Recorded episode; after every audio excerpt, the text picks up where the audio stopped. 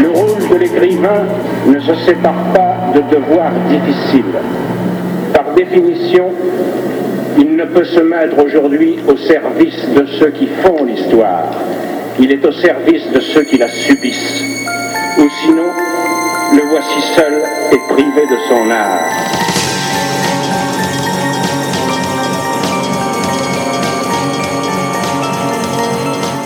Les rencontres d'Edmond Morel. Wivin van Binst, je suis très heureux de vous rencontrer pour évoquer Phileas et Autobule, un bimestriel euh, sous-titré Les enfants philosophes, dont le dernier numéro est consacré au conflit, à la dispute. Alors, euh, vous êtes, euh, précisons-le tout de suite, vous êtes chargé, responsable de la communication, donc vous n'êtes pas, vous, philosophe, donc nous n'allons pas entrer dans des débats philosophiques, mais par contre, le fait que vous ne soyez pas philosophe, ni moi d'ailleurs, est une bonne occasion pour parler en tant que non-philosophe de l'utilité du débat philosophique. Alors votre revue, si vous deviez la, la décrire, c'est une revue d'initiation à la démarche philosophique et citoyenne. Comment avez-vous euh, imaginé euh, les deux personnages, Phileas et Autobule, et à quoi servent-ils? Alors, ces deux petits personnages, bon, Phileas fait référence à Phileas Fogg, euh, donc héros de, Jules Verne, et il apporte le côté un petit peu plutôt curieux, espiègle euh, dans la revue, et euh, Plutarque est une lointaine cousine. Plutarque. Autobule est une lointaine cousine de Plutarque et donc apporte euh, le côté philosophique. Alors ces deux petits personnages euh, sont le, fil rouge. Ils tirent les, questions que les enfants peuvent se poser et donc ces questions on les retrouve tout au fil des pages de la revue. Alors quel est le, mode d'emploi de, la revue? Parce que c'est destiné aux enfants de, 8 à 13 ans, mais des dossiers pédagogiques accompagnent la revue pour les, enseignants, pour les instituteurs, on appelle les maîtres de, philo, de religion au pluriel, avec un S, euh, dites-vous. Alors quel est l'objectif et le mode d'emploi que vous poursuivez avec cette revue? Alors le mode d'emploi, d'abord, la revue est destinée à être lue par les enfants seuls. Elle est tout à fait accessible. Euh, ils peuvent y entrer soit par des bandes dessinées, soit par les récits, soit par, euh, par les petites expériences scientifiques ou les ateliers créatifs. Et donc, euh, utiliser les questions qui sont suggérées pour se questionner sur le thème et amener cette réflexion sur le thème. Et alors, il y a une autre utilisation qui est destinée là au public scolaire et aux enseignants. Et donc, pour ça, il y a un dossier pédagogique euh, qui fait le lien entre les pages de la revue et euh, les, matières scolaires, et qui propose aussi des dispositifs euh, d'ateliers philo qui sont vraiment décrits pas à pas, qui ont été testés dans des classes pilotes. chaque année, on travaille avec une classe pilote, et donc qui ont vraiment, on y retrouve par exemple des questions des enfants. Euh, on y retrouve aussi les difficultés que l'animateur peut rencontrer avec des solutions. Et donc ça, c'est vraiment un outil pour les enseignants. Alors j'ai dit, pardon. On des, des, enseignants, vous parliez des, professeurs de religion au pluriel. Ça s'adresse aussi aux instituteurs, puisque l'idée est d'amener ce questionnement philosophique euh, de manière transversale dans toutes les matières. Est-ce qu'une euh, revue comme celle-là peut aussi aider les parents à entrer en communication, à, entrer, à créer du lien et à poser des questions avec leurs enfants sur des questions aussi difficiles, par exemple, que celle abordée dans le dernier thème, la violence, euh, qui entoure les enfants de toutes parts, par Internet, par la télévision, par, euh, par la presse, par les journaux, par ce dont on en parle. comment, comment les parents peuvent-ils utiliser, par exemple, ce numéro-là pour expliquer, donner des mots sur ce qu'est la violence? Tout à fait.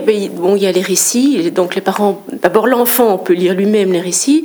Si les enfants ne sont pas encore en capacité de lire, les parents peuvent lire les récits aussi. Et donc ça va amener du questionnement et ça va amener une réflexion et un dialogue entre les parents et les enfants. Si on prend l'article sur le cyberharcèlement, par exemple, qui est un, fléau pour le moment, euh, amener des questions sur ce que c'est que le, harcèlement, ce que c'est que le cyberharcèlement, quels sont les comportements qui peuvent amener de la souffrance chez les jeunes, etc., c'est très important. Mmh.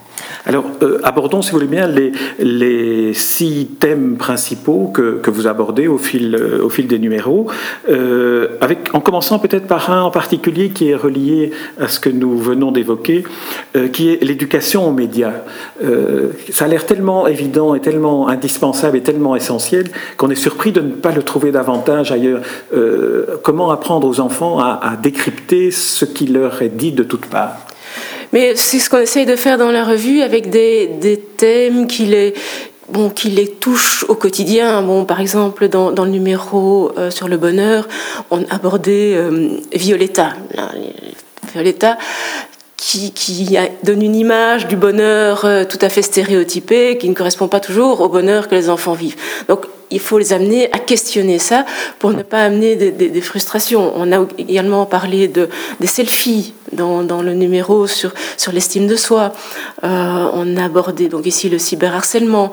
Donc tout ce que les enfants peuvent être amenés à, à, rencontrer, on essaye de le questionner pour les amener à le comprendre, à y réfléchir et à avoir un esprit critique, une démarche critique par rapport à tout ça. Alors un autre, euh, un autre chapitre qui revient régulièrement dans, dans, dans, la revue, dans les numéros de la revue, c'est le chapitre consacré aux mythes. Qu'est-ce que euh, des mythes peuvent apprendre euh, aux enfants et comment les, les, raconter? Je pense dans, au numéro justice, euh, vous évoquez le, le, jugement de Salomon, par exemple, qui est une manière magnifique d'expliquer de, comment une justice peut être droite et éthique. Mais les mythes permettent une certaine universalisation euh, du questionnement et donc de, se décentrer par rapport à du vécu. Donc vraiment de réfléchir à, vraiment à la question de manière générale. Alors, autre, euh, autre point, c'est l'art. Euh, D'une certaine manière, euh, c'est aussi une, façon de s'interroger sur la nécessité, la fonction, l'utilité de l'art dans, dans une société qui, finalement, a parfois tendance à, à, à l'escamoter, à passer davantage à l'utilitaire qu'à l'esthétique. Mais c'est questionner, effectivement, l'art, mais aussi le remettre dans son contexte historique. savoir, bon, je ne sais pas vraiment à quoi il sert, mais vraiment euh, comment le, peintre ou l'artiste a, pu concevoir cette œuvre, euh, ce qu'il a voulu dire. Euh, voilà, c'est important d'amener les enfants aussi à une certaine éducation artistique parce qu'ils n'ont pas toujours l'occasion de, voir ces œuvres et donc amener, les amener à, à s'interroger, à, à, les regarder d'une manière différente. Alors on pourrait s'interroger pour euh, celles et ceux qui nous écoutent et qui n'ont pas encore eu l'occasion de, voir la revue sur l'écart qui peut exister entre la complexité de la philosophie et euh, l'accessibilité de la philosophie pour des enfants. On peut dire aussi que cette revue est en quelque sorte une incitation à créer des ateliers philo pour enfants. Vous évoquez dans un des dossiers euh, la figure de Matthew Lipman qui a créé cela dans les années 70. Est-ce que vous pouvez nous, en dire euh, un peu plus sur, sur euh, le fait que ce soit dans les années 70 et qui est ce Matthew Lipman, philosophe et pédagogue? Alors Matthew Lipman était un professeur de logique et il s'est rendu compte que en fait euh, ses étudiants qui étaient des étudiants d'université ou de supérieur avaient beaucoup de mal avec ces questions de logique. Et donc il s'est dit qu'il fallait reprendre ce problème depuis le début. Il s'est rendu compte qu'en fait les enfants euh, quand ils quand ils découvrent le monde finalement ils le découvrent en, se posant des questions en faisant des liens en, en voilà s'interrogeant eux-mêmes en étant curieux. Et petit à petit euh, ce questionnement s'étiole, généralement en arrivant à l'école, au profit de la recherche de la bonne réponse, la réponse qui est attendue par l'enseignant ou attendue par l'adulte. Et donc l'idée est de, prolonger justement euh, ce questionnement, cette réflexion, de manière à, à, continuer à donner du sens aux apprentissages, à donner, à les amener justement à réfléchir, à faire ces liens, etc., qui sont les fondements d'apprentissage. Alors, si vous le bien, on va aborder maintenant la, fabrication et, l'origine de la revue, du numéro. Alors, en regardant ce qu'on appelle l'ours, c'est-à-dire la, liste des, personnes qui y travaillent, je n'ai pas trouvé beaucoup d'hommes. Effectivement, l'équipe euh, de base est une équipe féminine. Voilà. Ce qui ne veut pas dire qu'on ne travaille pas avec, euh, avec des collaborateurs masculins extérieurs. Mais donc, euh, on a une équipe de quatre personnes à la rédaction. Et puis nous travaillons avec des, illustrateurs, euh, des, des, collaborateurs au niveau de la rédaction euh, extérieure. Euh, on commence, bon, pour vous décrire un petit peu la conception de la revue, on commence par un, grand brainstorming euh, sur le thème. Les thèmes sont, choisis en fonction des, thèmes proposés soit dans les animations, soit euh, par les enseignants, etc. Donc on fait un grand, brainstorming qui permet de, déterminer, euh, enfin, d'envisager toutes les possibilités du thème. Ensuite, euh, on va déterminer les enjeux qu'on veut aborder dans la revue déterminer un chemin de fer, construire un chemin de fer, et puis en fonction de ça, après, choisir euh, des, auteurs qui vont donc travailler pour la revue, et après ça, les illustrateurs. Et donc, euh, on travaille par exemple pour les pages art avec les musées royaux des beaux-arts, on travaille pour les pages animaux avec une éthologue, on travaille avec des philosophes, pour le, les affiches, puisque dans chaque numéro, enfin dans deux numéros, pardon, pardon il, y a, il y a également une affiche. Et donc là, on travaille avec un philosophe français. Euh, voilà. Donc, euh... Ma question sur la prépondérance féminine dans la rédaction n'était certainement pas critique. Au contraire, pour une fois qu'on a euh, justement cette euh, présence féminine, en plus dans un, dans, un, dans un sujet, dans une thématique qui est la philosophie et qui est le débat. Euh, en, en, en, découvrant cette majorité féminine dans l'exercice de, la, de cette revue, je me suis dit, dans le fond, c'est vrai que c'est une manière d'aborder ce qui est un, un peut-être un des fondements de, de l'éducation et du partage, c'est de le confier davantage à des femmes qu'à des hommes. Qu'est-ce que vous en pensez? Je ne vois pas pourquoi plus à des femmes qu'à des hommes. Très bien.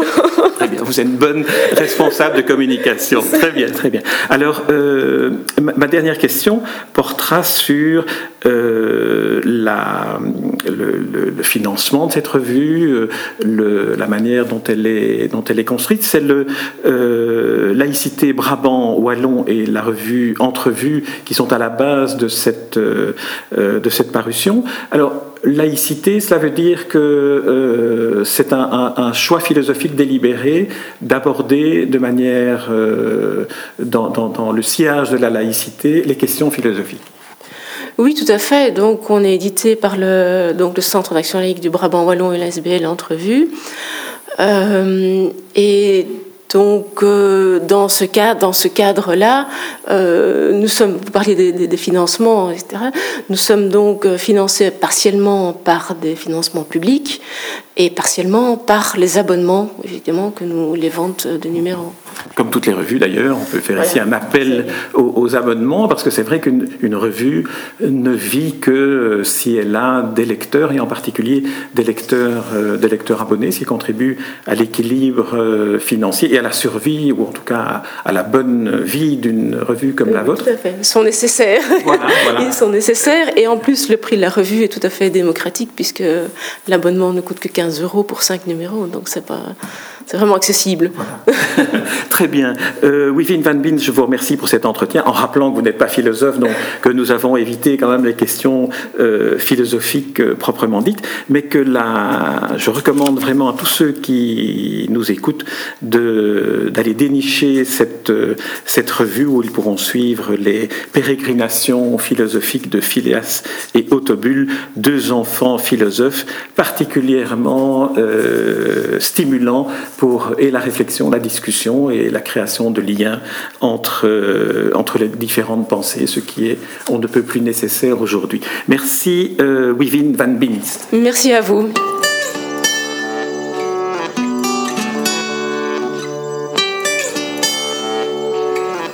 Espace Livre, les rencontres d'Edmond Morel.